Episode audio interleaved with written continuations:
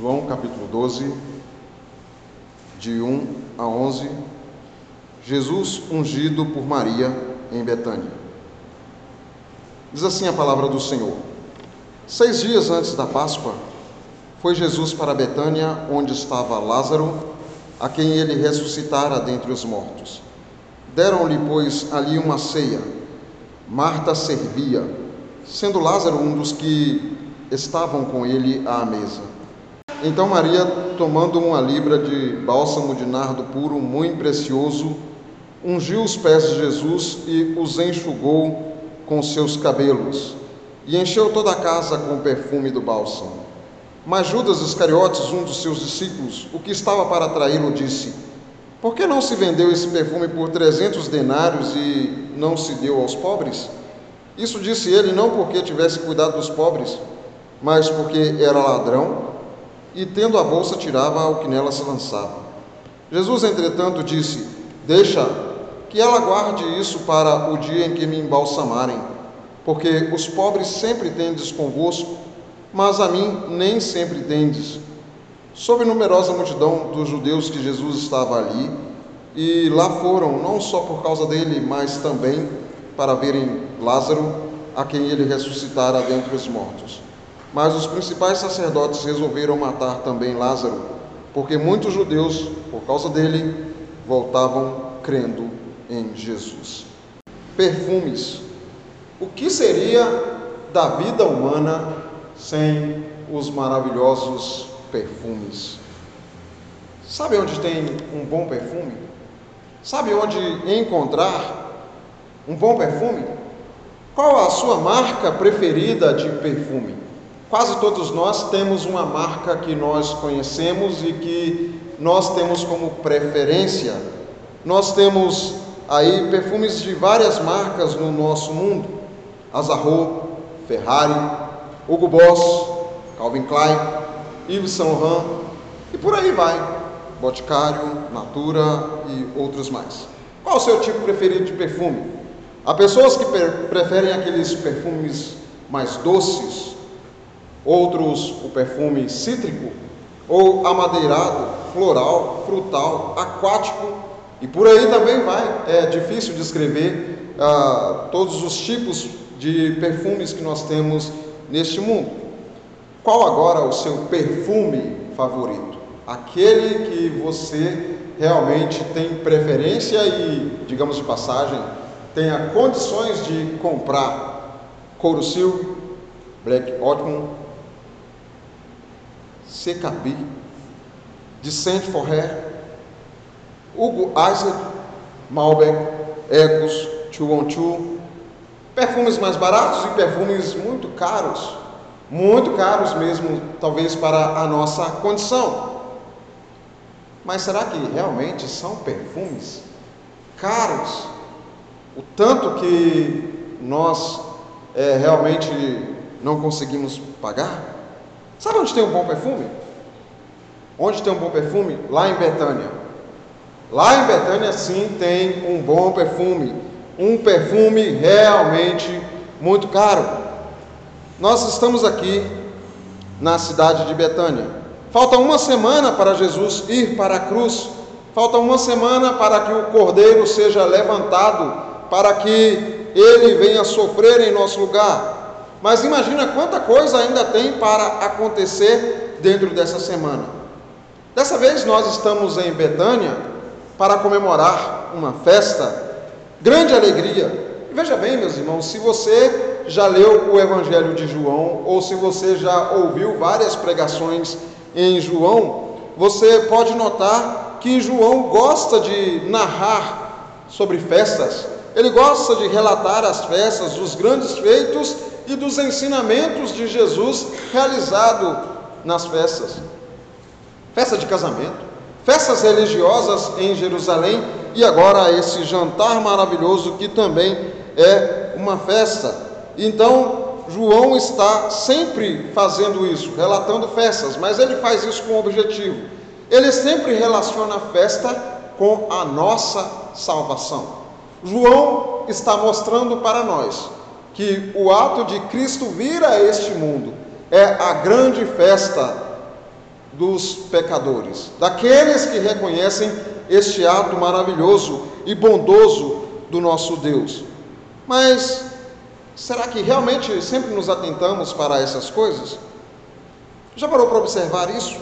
João faz isso porque a nossa salvação é uma festa. E na festa que está acontecendo ali, na casa de Marta, de Maria e de Lázaro, tem festa e tem perfume. Nessa festa tem salvação e nessa festa tem a verdadeira devoção. Neste texto, há aqueles que pensam no valor do perfume e há também quem pensa no grande valor do nosso Senhor e Salvador Jesus Cristo.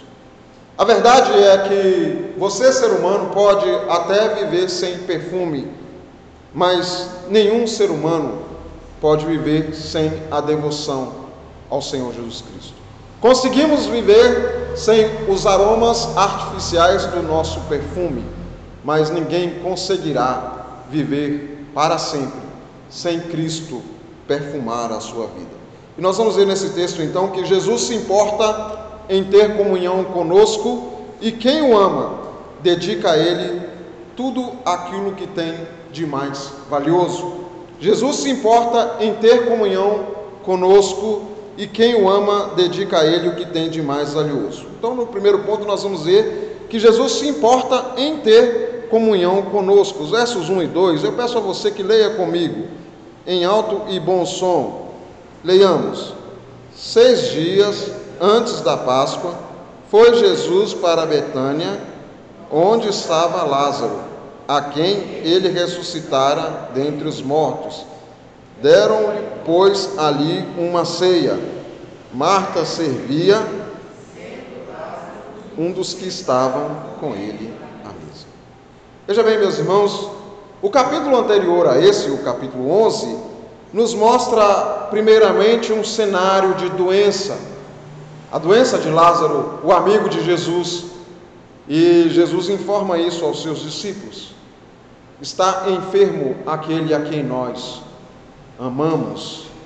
Veja bem, ali nós temos a cena da doença. Logo após, nós temos a morte, a tragédia da morte que entrou neste mundo por causa do pecado.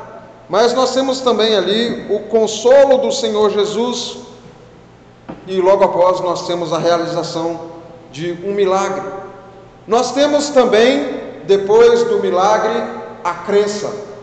Muitos, ao verem que Jesus havia ressuscitado Lázaro, voltaram para suas casas, crendo no Senhor Jesus Cristo. Temos também aqueles que duvidaram de tudo que estava acontecendo, mesmo tendo visto tudo acontecer, e permaneceram na incredulidade. E diante disso, nós temos as autoridades que endurecem o seu coração e traçam o terrível plano para tirar a vida do Senhor Jesus Cristo. E Jesus vai para uma outra região, vai ficar ali escondido um bom tempo. Será que Jesus vai permanecer em oculto por durante muitos dias, até que a poeira baixe e até que ele volte àquela, àquela região ali onde estava? Não. Jesus não fica por muito tempo afastado daquela região ali. E, na verdade, aparece novamente na cidade de Betânia, que fica a três quilômetros da cidade de Jerusalém, uma aldeia pequena, inexpressiva. Jesus está a apenas três quilômetros de distância daquelas pessoas que desejam matá-lo. Ele está ali naquela festa na casa onde estava Lázaro, a quem ele ressuscitara de entre os mortos. Jesus está ali porque ele quer ter comunhão com os seus amigos. É por isso que o Verbo se fez carne, para que Deus, na pessoa de Cristo, tivesse essa comunhão perfeita comigo e com você. Com você que crê no Senhor Jesus Cristo como o seu Salvador. Jesus tem comunhão com os seus amigos. E Jesus está ali naquela festa. E Jesus está comendo, Jesus está bebendo, Jesus está se alegrando com os seus amigos e irmãos. Mesmo faltando seis dias para que ele seja crucificado. E aqui Jesus está provavelmente a um dia antes da sua entrada triunfal na cidade de Jerusalém. Na quarta-feira, ele volta para Betânia. Na quinta-feira da semana seguinte, ele participa da ceia com os seus discípulos. Em seguida, é preso e na sexta-feira, Jesus é crucificado e morto. Mas note bem que Jesus, enquanto isso não acontece, ele está dedicando o seu tempo ao povo de Deus. Ele está dedicando o seu tempo para comer, para beber e se alegrar com o povo de Deus. E note como essa dedicação do Senhor Jesus Cristo, mesmo faltando uma semana para que ele seja levantado na cruz. Alguém poderia talvez até dizer: Jesus, o Senhor não deveria estar focado naquilo que está para acontecer, na sua obra redentora que está por vir? Mas veja bem que o Senhor Jesus Cristo está nos ensinando que há lugar para todas essas coisas nessa vida.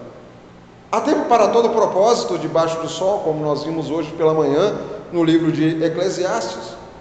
E Jesus está nos mostrando que há tempo para todas essas coisas: para comer, para beber, para se divertir com os nossos irmãos, para desfrutar a família, para desfrutar as coisas boas dessa vida.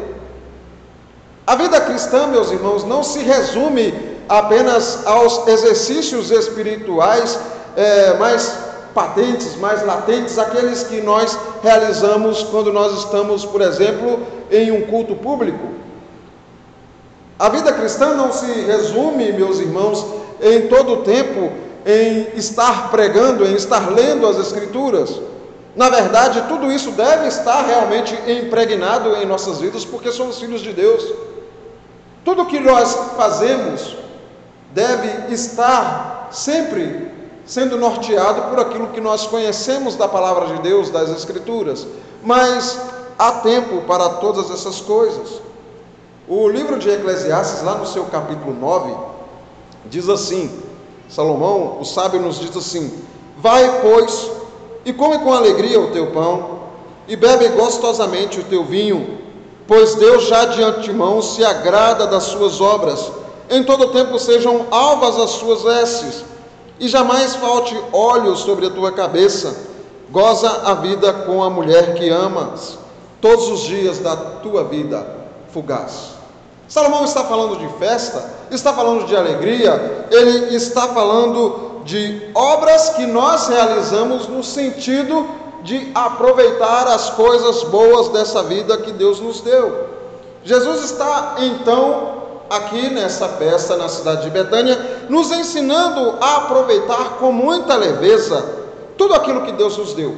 E diga-se de passagem, as pessoas que deveriam ou devem estar mais preparadas para aproveitar esta vida com muita leveza, com o melhor do que essa vida nos tem aqui nessa terra, são exatamente os crentes. Porque eles sabem aproveitar tudo com a orientação da palavra do Senhor nosso Deus. E Jesus está nos ensinando, meus irmãos, que não é pecado realizar e aproveitar essas coisas boas os momentos de comunhão com os nossos irmãos, fazermos festas, fazermos assim acampamentos. É, as nossas igrejas gostam dessas coisas, né? Acampar dentro, acampamento, festa com pipoca, um sábado é, à tarde, é, orando, lendo a palavra de Deus, mas também jogando tênis de mesa, né? jogando futebol, coisas assim, coisas que são é, importantes também para a nossa vida, porque nos trazem alegria. E quando nós fazemos isso na presença de Deus, se torna algo muito agradável, sem nenhum peso na consciência.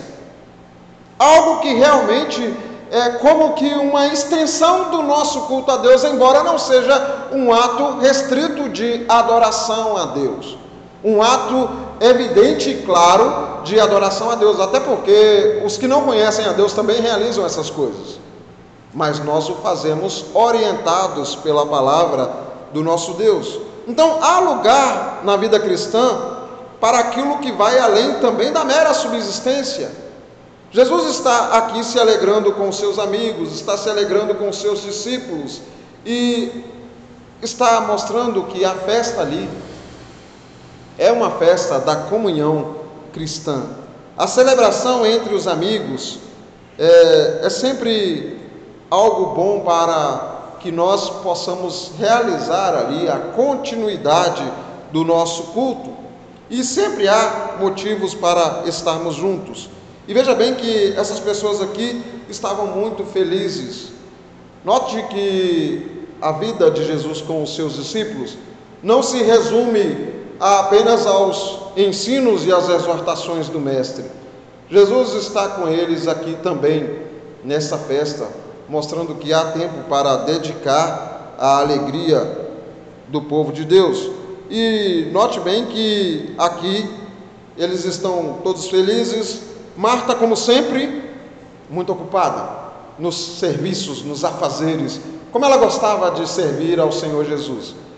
Ah, eu sou um grande defensor de Marta, porque você vai encontrar no texto lá de Lucas 10 que numa outra ocasião Marta também estava servindo. Jesus chama a atenção dela, na verdade, com razão, porque ela havia, vamos dizer assim, tentado repreender a sua irmã. Jesus manda que Maria venha me ajudar aqui, porque só eu estou te servindo. Mas Jesus disse: Olha, Marta, você está me servindo, mas Maria também está me servindo e de uma forma melhor. Mas Marta é aquela pessoa preocupada sempre em oferecer a melhor comida para Jesus, a melhor casa para Jesus, o melhor ambiente para o Senhor Jesus. E veja bem quem está ali: Lázaro está ali. Que felicidade incomparável! Há um motivo maravilhoso de se fazer essa festa. Lázaro havia morrido. Jesus se atrasa para chegar em Betânia. E o atraso de Jesus é proposital, é demonstrar a glória de Deus. E a glória de Deus está aqui, no ato de dar a vida a uma pessoa que havia morrido há quatro dias. Já estava em estado de decomposição, como a sua própria irmã descreveu. Jesus, não mexa com isso, já cheira mal, porque o senhor quer abrir esse túmulo? Jesus manda abrir o túmulo e diz: Lázaro, vem para fora, Lázaro. Eu quero te ver de novo, eu quero te abraçar. Com isso tudo, Jesus está ali não realizando apenas um milagre aleatoriamente. Jesus está mostrando que o Verbo se fez carne para dar vida aos mortos.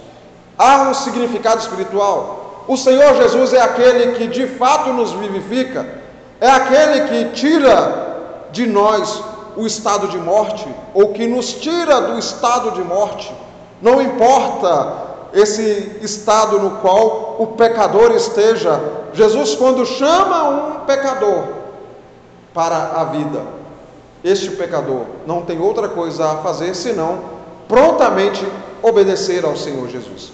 Jesus ressuscitou Lázaro de entre os mortos para nos mostrar todas essas coisas. Há uma festa pela presença de Lázaro ali. Há uma festa espiritual pelo significado de tudo aquilo ali. E também Maria está aqui novamente, como na outra ocasião, ocupada aos pés do Senhor Jesus. Ela tem motivos de sobra para agradecer. O seu irmão havia sido ressuscitado. O lar estava assim refeito com a presença novamente de Lázaro ali, e ela está aos pés do Senhor Jesus, todos felizes e muito gratos. Meus irmãos, nós devemos viver as nossas alegrias, devemos viver as nossas comemorações em comunhão com o Senhor Jesus Cristo. E você tem motivos para isso, você que crê no Senhor Jesus como Senhor e Salvador de sua vida, tem motivos de sobra para isso, porque você estava morto e foi ressuscitado pela graça. Jesus te chamou das trevas para a luz. Jesus te chamou da morte para a vida. E por isso nós temos motivos de sobra para agradecer ao Senhor. E é por isso que nós fazemos isso no culto público, no domingo, no dia do Senhor. É o dia mais importante da nossa semana. Nós começamos a semana dedicando um dia ao Senhor para ouvi-lo, para estarmos diante dele, e isso não pode ser um peso, tem que ser uma festa. É por isso que o culto no dia do Senhor é o melhor momento da nossa semana. É o momento ápice da nossa vida, da vida do povo de Deus. É aqui que nós nos reunimos para demonstrar ao Senhor que nós estamos gratos por tudo que Ele fez por nós, mesmo não merecendo tanta graça, tanto amor assim. Veja bem, meus irmãos, que Jesus está sempre promovendo comunhão com o seu povo. E Jesus se importa tanto em ter comunhão conosco que o Verbo se fez carne e habitou entre nós, cheio de graça, ou seja, revelando o seu amor, a sua misericórdia, o amor de Deus, e cheio de verdade, mostrando realmente quem Deus é, nos revelando Deus. E isso não é algo apenas lindo, isso é transformador. Isso dá vida a mortos. Tanto que deu a vida a você que crê e a mim. O culto ao Senhor no dia do Senhor é uma festa em que se reúnem os vivos, em que aqueles que foram tirados da morte, em que aqueles que estavam no estado de total perdição, total depravação, total podridão, foram tirados da morte para louvar ao Senhor, por causa da revelação do Senhor Jesus Cristo. Porque um dia ele nos chamou de lá, sai para fora. E você saiu, e por causa disso nós temos essa festa maravilhosa no dia do Senhor. Mas nós veremos em continuidade a isso que quem ama ao Senhor Jesus Cristo devota a Ele o que há de melhor, ou o que tem de melhor. Quem ama ao Senhor Jesus Cristo devota a Ele o que tem de melhor.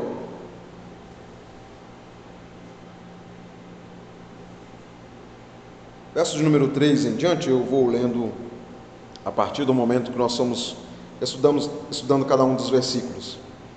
Então Maria, tomando uma libra de bálsamo de nardo puro, muito precioso, ungiu aos pés de Jesus e os enxugou com seus cabelos e encheu-se toda a casa com o perfume do bálsamo. Irmãos, a Maria, a serva do Senhor, a adoradora do Senhor, a mulher que gosta de estar aos pés do Senhor Jesus Cristo, faz algo que a tornará famosa para sempre, que a tornará conhecida para sempre. E é lógico, meus irmãos, que não era essa a intenção de Maria. Ela nem sabia o que estava por vir. Ela nem sabia do grande significado daquilo que ela estava fazendo. Era uma homenagem simples. No seu coração era simples. E tudo que nós fazemos para o Senhor Jesus Cristo deve ser assim, sem pretensão nenhuma de chamar a atenção para as nossas próprias vidas. É por isso que o nosso culto é simples. Você pode notar aqui, tudo muito simples, tudo com grande humildade, sem nenhum estardalhaço, sem nenhuma propaganda, sem nenhuma é, divulgação das nossas próprias pessoas, mas tudo para o Senhor Jesus Cristo. Todos os textos, toda, todos os cânticos, todas as orações, todas as nossas é, ofertas e gratidão, tudo isso para o Senhor. Tem que ser assim, tudo muito simples. E Maria está ali na sua simplicidade realizando este ato para com o Senhor Jesus Cristo. O jantar está acontecendo, aquela coisa maravilhosa, aquela festa linda, todo mundo alegre porque Lázaro, o que fora ressuscitado, está presente ali. E neste momento, Maria deve ter pedido licença e de repente vem com um frasco de um perfume caríssimo.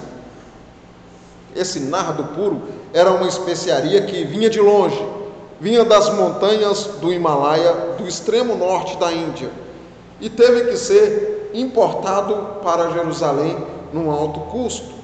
Sem contar que o próprio frasco deste perfume era algo muito caro. Todo aquele conjunto ali valia 300 denários. Quem fez esse cálculo era o contador Judas. O homem que entendia do dinheiro, mas no lado mal, num lado obscuro da coisa. Não porque Judas queria ajudar na situação, e João falou: olha, Judas sabia das coisas. É por isso que no versículo de número 4 e 5, João diz assim: Mas Judas Iscariotes, os seus discípulos, o que estava para atraí-lo, disse: Por que não se vendeu este perfume por 300, 300 denários e não se deu aos pobres? Judas disse: 300 denários. Denário, um denário era o trabalho, era o salário de um dia de trabalho. Então ali estão 300 dias de trabalho. É por isso que eu disse no começo que o teu perfume pode ser caro, mas será que é caro de verdade? Você trabalha 300 dias no ano, vamos supor que você ganhe aí 100 reais por dia, 50 reais por dia, 10 reais por dia, você daria o trabalho ou o ganho de 300 dias no ano num perfume? Eu creio que não. É lógico, meus irmãos, Maria tinha essa condição. É, provavelmente a família de Lázaro e Maria é, e Marta era uma família com alguma posse financeira, porque não era qualquer tipo de pessoa que possuía um perfume que se custava quase o salário de um ano inteiro. E Maria toma aquele perfume ali, de quase um ano de trabalho, no seu valor total, toma tudo aquilo ali, e o que ela faz com esse valor de um ano de trabalho? Maria derrama sobre o Senhor Jesus Cristo. Ela toma tudo aquilo ali, quebra o frasco, ou seja, ela estava mostrando que não era apenas algumas gotas que iriam ser realizadas, que iriam ser dispensadas sobre o mestre, mas o ato de quebrar todo o frasco mostra a sua grande renúncia em favor daquele que fez algo que não se pode contabilizar por dinheiro. Olha, Judas, você está enganado. O que Maria está fazendo é um ato de amor para com aquele que fez algo que é impagável, para com aquele que trouxe o seu irmão de volta. Mateus e Marcos, eles destacando essa questão aí de realeza de Jesus, eles mostram que o perfume foi derramado sobre a cabeça, porque eles estão apresentando Jesus como realmente um rei, mas na verdade é, Jesus é o rei na sua totalidade. E note bem que Maria aqui unge aos pés do Senhor Jesus Cristo. Ungir os pés do Senhor Jesus Cristo era uma atitude de grande devoção, era uma atitude de grande agradecimento, de estar aos pés daquele que realmente fez algo maravilhoso pela sua vida. E note que ela unge os pés e ela não está debaixo da mesa. Até porque as mesas de jantar ou as mesas de refeição daquela época, elas possuíam mais ou menos uns 40 centímetros de altura. Eram mesas baixas, então as pessoas ficavam com os pés do lado de fora, sentados é, na lateral daquela mesa, com o corpo praticamente todo esticado para a realização da refeição. E note bem que ela derrama ali uma quantidade muito grande de perfume, aproximadamente 350 ml. Normalmente os nossos perfumes têm aí 50, talvez 70 ml. Era um frasco grande, era algo realmente muito caro. E ela derrama tudo e o perfume vai espalhando. Imagine que a casa estava cheia, nem todo mundo sabia ou estava vendo o que estava acontecendo e realmente de onde estão, notam que está acontecendo algo maravilhoso. Eles sentem de longe o cheiro daquele perfume. Veja bem que João relata isso. A Maria tomando uma libra de nardo puro, de uma libra de bálsamo de nardo puro, muito precioso, ungiu os pés do Senhor Jesus com seus cabelos e e os enxugou com seus cabelos e encheu toda a casa com o perfume do bálsamo. Veja bem, isso foi realmente notado na hora. Imagine todos contemplando a cena, imagine geral colocando as mãos sobre a cabeça, com um olhar de grande espanto: Que isso, Maria? Que você está fazendo, Maria? E Maria está ali, toda feliz, muito feliz, muito alegre, esfregando os seus cabelos nos pés do Senhor Jesus. Meus irmãos, isso era um ato, é, na verdade, de uma pessoa que está muito devota. Até porque, meus irmãos, as ruas das cidades, é, na época de Jesus, ali na Palestina, elas não eram asfaltadas como nós temos as nossas ruas hoje. Todo mundo sabe que asfalto não é lá a coisa mais limpa que nós conhecemos. Pelo contrário, né, é uma das coisas mais sujas que nós conhecemos. Mas não chega nem aos pés da sujeira daquele tempo. Na verdade, muitas das cidades daquela época, inclusive muitos lugares em Jerusalém, tinham esgoto a céu aberto. Então, meus irmãos, era tudo muito sujo. É lógico que antes da, da festa tinha aquela, aquele ritual de se lavar os pés para se entrar numa casa, tudo muito higienizado, mas eram pés. Pisaram lugares muito sujos. E Maria está ali diante do Mestre, lavando os pés do Senhor Jesus com o seu perfume e enxugando tudo com os seus cabelos e todo mundo com um olhar de espanto, todo mundo espantado. Isso foi algo realmente notável, chamou a atenção de todo mundo e ela está ali rendida aos pés do seu Salvador. Isso mostra a sua devoção, a sua humildade, mostra o seu amor extravagante, sem moderação. Ela o ama verdadeiramente, não só porque derrama o seu perfume caro, mas porque derrama toda a sua alma, todo o seu coração, todo o seu ser diante do seu mestre. Maria não fica fazendo contas na hora da sua adoração. Ela não está nem aí para o valor daquele perfume, ela está ligada no valor do seu mestre.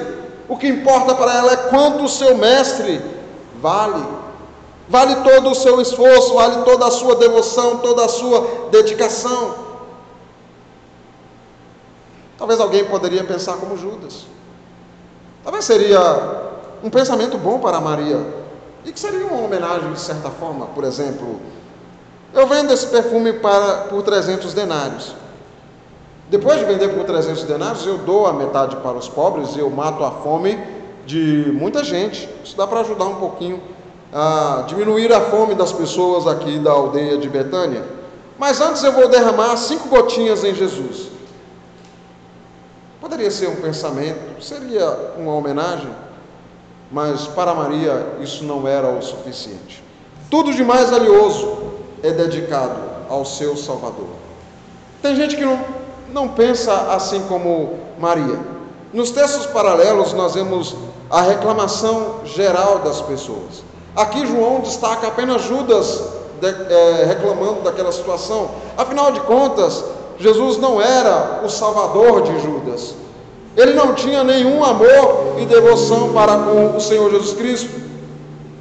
Pelo contrário, Judas tem desgosto pelo Senhor Jesus. Judas estava já para atrair Jesus, entregando aos sacerdotes por 30 moedas de prata. Jesus estava pronto a vender a alma de Jesus. Ele estava pronto a entregar Jesus para que ele fosse exterminado. Judas estava assim compactuando-se com aquelas pessoas que queriam matar Jesus há muito tempo. E essa vontade aumentou com a ressurreição de Lázaro. E Judas, muito esperto, está ligado em todas essas coisas. E ele aproveita essa oportunidade como uma oportunidade para entregar Jesus e veja bem que João estava declarando com essas palavras aqui é, algo que, vamos dizer assim, estava na cara. É como se João estivesse dizendo assim: olha, estava tudo muito claro. Estava claro que o traidor era Judas. Estava claro que quem haveria de entregar Jesus era o Judas, o Iscariotes. É como se João estivesse dizendo, estava muito é, nítido para a gente, estava ali, diante dos nossos olhos. A gente não viu naquele momento, mas agora a gente vê que tudo apontava para isso. Era como se João estivesse confessando dessa forma. E veja bem que Judas reprova este ato de Maria aí o faz com uma justificativa aparentemente bela: cuidar dos pobres. Quem não quer cuidar dos pobres? Cuidar dos pobres é uma coisa bonita, é uma coisa louvável, é uma coisa que inclusive chama a atenção. Essa daí nem mesmo entende daquilo que é certo. Essa mulher está desperdiçando perfume. Essa mulher está jogando fora dinheiro, está rasgando nota de 100. Cuidar dos pobres é uma coisa muito boa. A justificativa de Judas é, parece bela, mas de bela não tem nada. Ele não tem sensibilidade nenhuma para com os pobres. Na verdade, ele quer o dinheiro do perfume para ele, porque ele era ladrão e sempre tirava tudo que entrava na bolsa dos discípulos. Judas não gosta de Jesus e não gosta de Jesus por um motivo muito simples. Ele não gosta de Jesus por causa do seu pecado. Muitas pessoas estão sempre julgando as coisas que a igreja faz para com o Senhor Jesus. Tirar tempo no domingo, gastar tempo do domingo para louvar Jesus. Povo doido. Desejar louvar e se reunir, mesmo em tempos tão difíceis. Povo louco. Meus irmãos, a incredulidade faz essas coisas. Judas era um incrédulo, Judas era um pecador, não arrependido, e por isso ele está julgando Maria. Meus irmãos, tem muita coisa boa para se fazer para com o Senhor Jesus, e muitas vezes você vai sofrer reprovações por causa disso. Ainda bem que nós temos Jesus para nos animar. Mas tem muita coisa também por trás de um julgamento que parece certo. Tem gente que, por um falso zelo pela religião, reage mal até mesmo ao Senhor Jesus Cristo e às suas obras. Veja no versículo de número 10, que diz assim: Mas os principais sacerdotes resolveram matar também a Lázaro. Ou seja, vamos exterminar a Jesus, mas não somente a Jesus, vamos exterminar também aquele que foi beneficiado pelas suas obras. Tem gente que está perseguindo ao Senhor Jesus e está perseguindo aqueles que foram alvos de sua obra. O Senhor Jesus nos alertou acerca dessas coisas. Vão perseguir vocês por causa do meu nome. Quem salvou você? Jesus. Então você, a partir de agora, se torna um perseguido. As flechas apontadas para Cristo, as zombarias direcionadas a Cristo, os açoites, os chicotes, as pancadas, os tiros, tudo que era direcionado para Cristo vai sobrar para quem agora? Sobra para a igreja. Porque a igreja é a multidão daqueles que foram ressuscitados pelo Senhor, é a multidão dos Lázaros que foram ressuscitados pelo Senhor Jesus Cristo. E na verdade tem gente que tem essa capacidade de julgar o que a igreja, o que o crente faz pelo Senhor Jesus Cristo. Gastar tempo com a igreja, gastar dinheiro com a igreja. Como pode? Eu tenho dinheiro, eu tenho o domingo inteiro para mim, eu tenho meu dinheiro para mim e eu vou gastar tudo isso com Jesus. Gastar tempo com o domingo todo, com o ensino.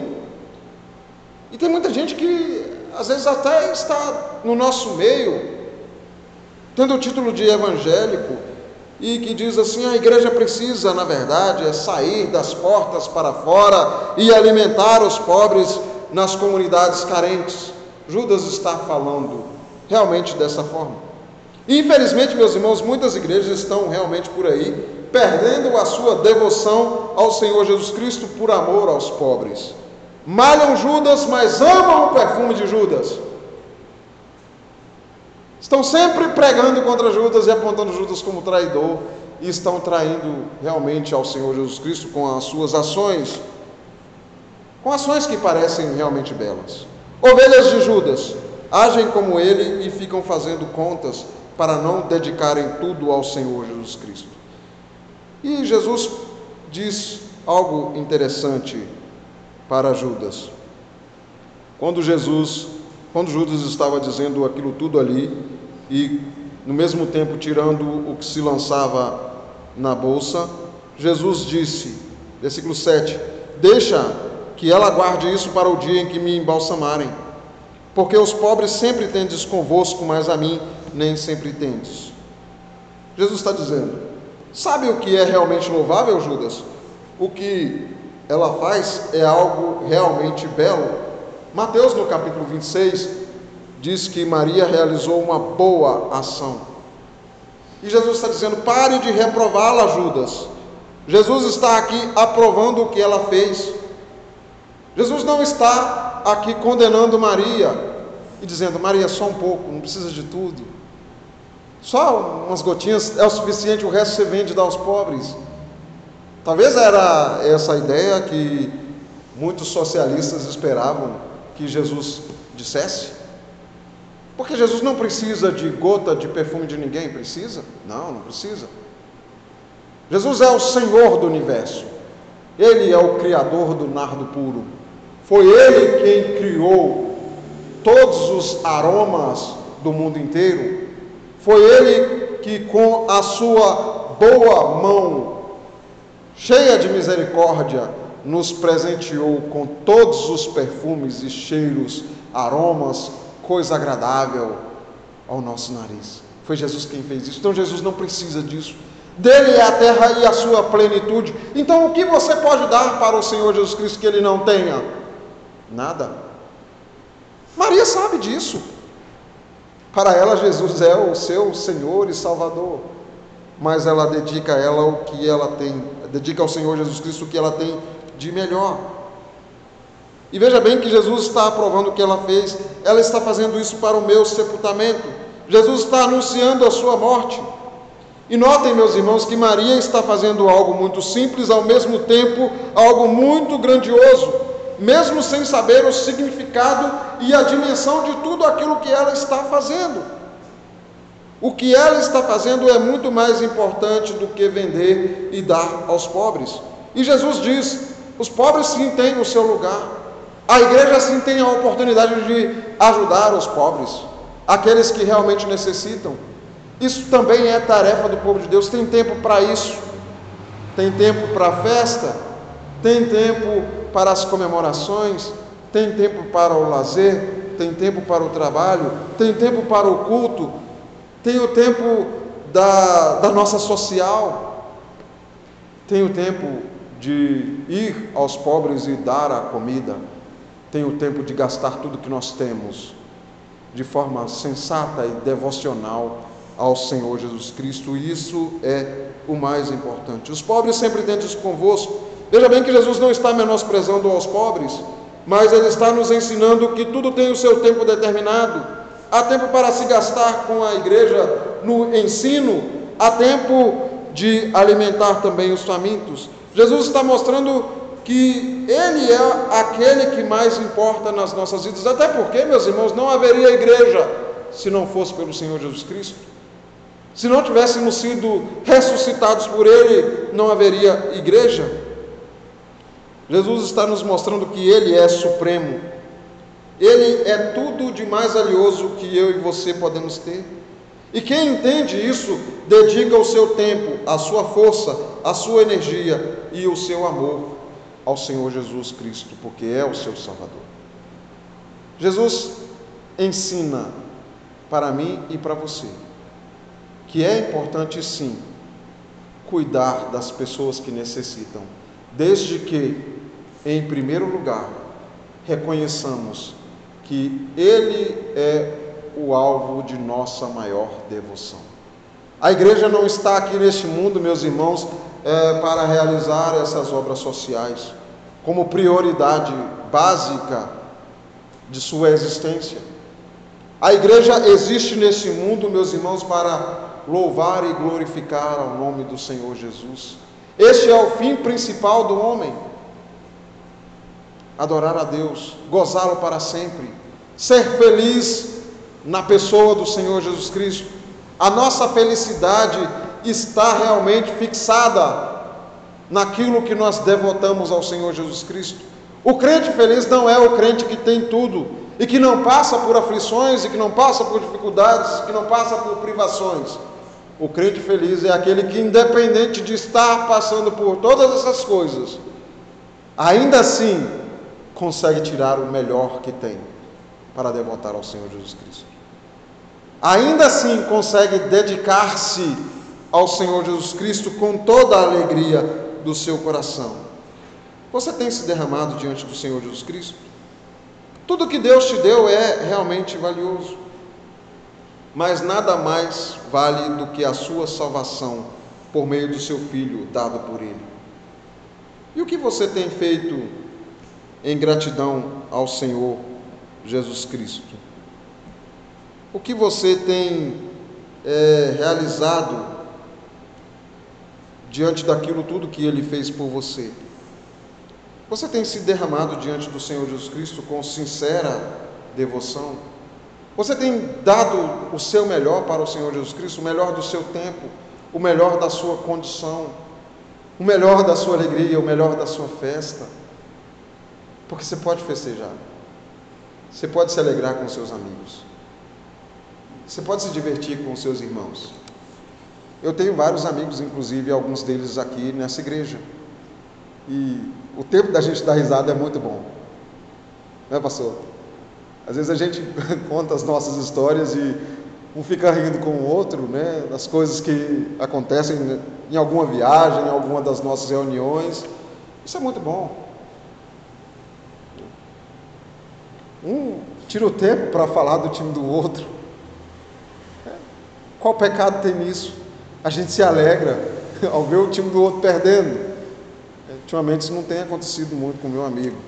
Comigo a coisa está trágica. Mas a gente se alegra com isso. E qual o pecado nisso? A melhor coisa dessa vida é termos do nosso lado amigos que foram ressuscitados pelo Senhor Jesus Cristo. A melhor coisa nessa vida é saber que nós podemos contar com os nossos irmãos nos momentos de tristeza e nos momentos de grande festa.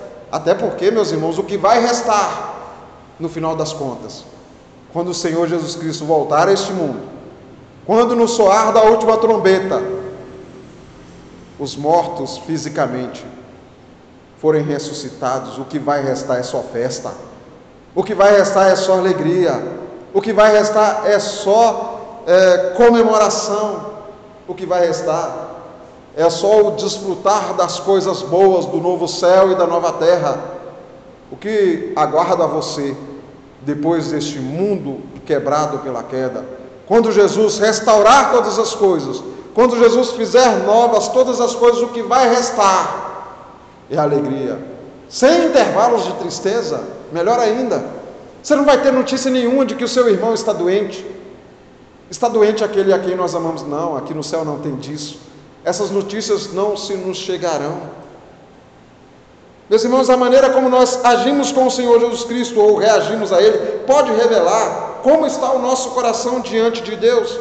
E infelizmente há crentes que, no desejo de agradar a si mesmo, deixam o mínimo para Cristo.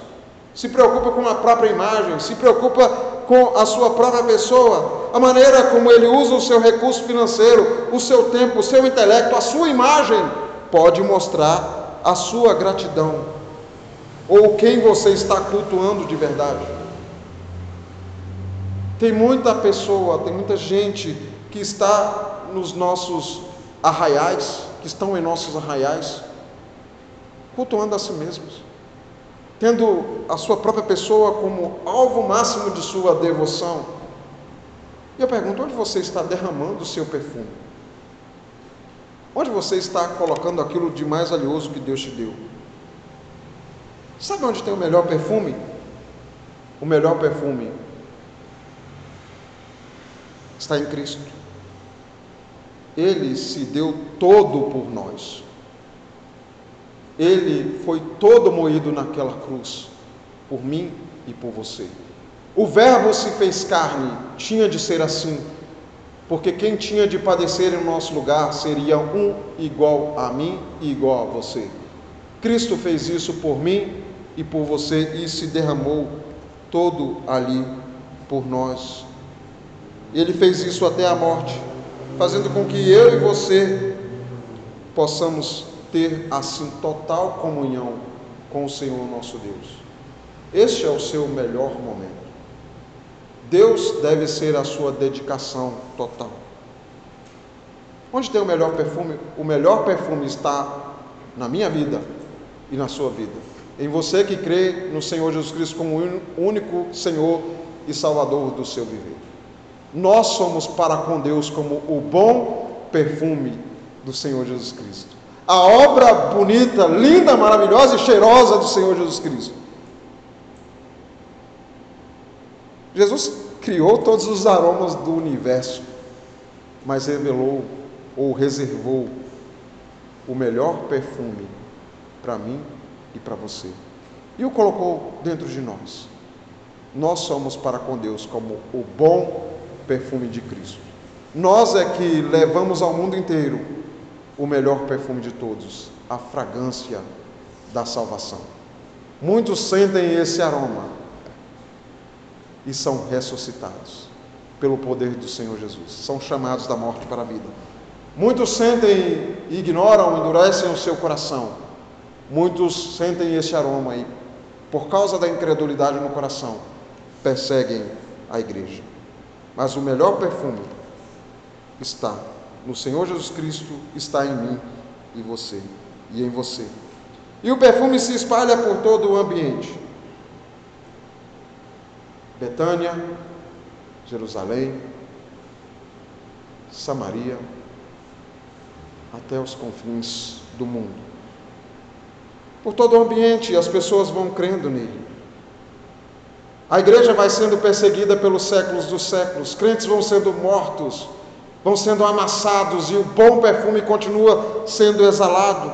Enche a casa, vai se espalhando, transcende os séculos até chegar no século 21, 18 de julho de 2021, atingindo até mesmo aos santos eleitos e amados da Igreja Presbiteriana do Brasil em Alta Floresta. Grande alegria é a nossa. Você é um privilegiado. Que o seu culto seja uma festa. Demonstrando aqui um pouquinho daquilo que eu e você teremos lá no céu. Que Deus te abençoe em nome de Jesus. Amém.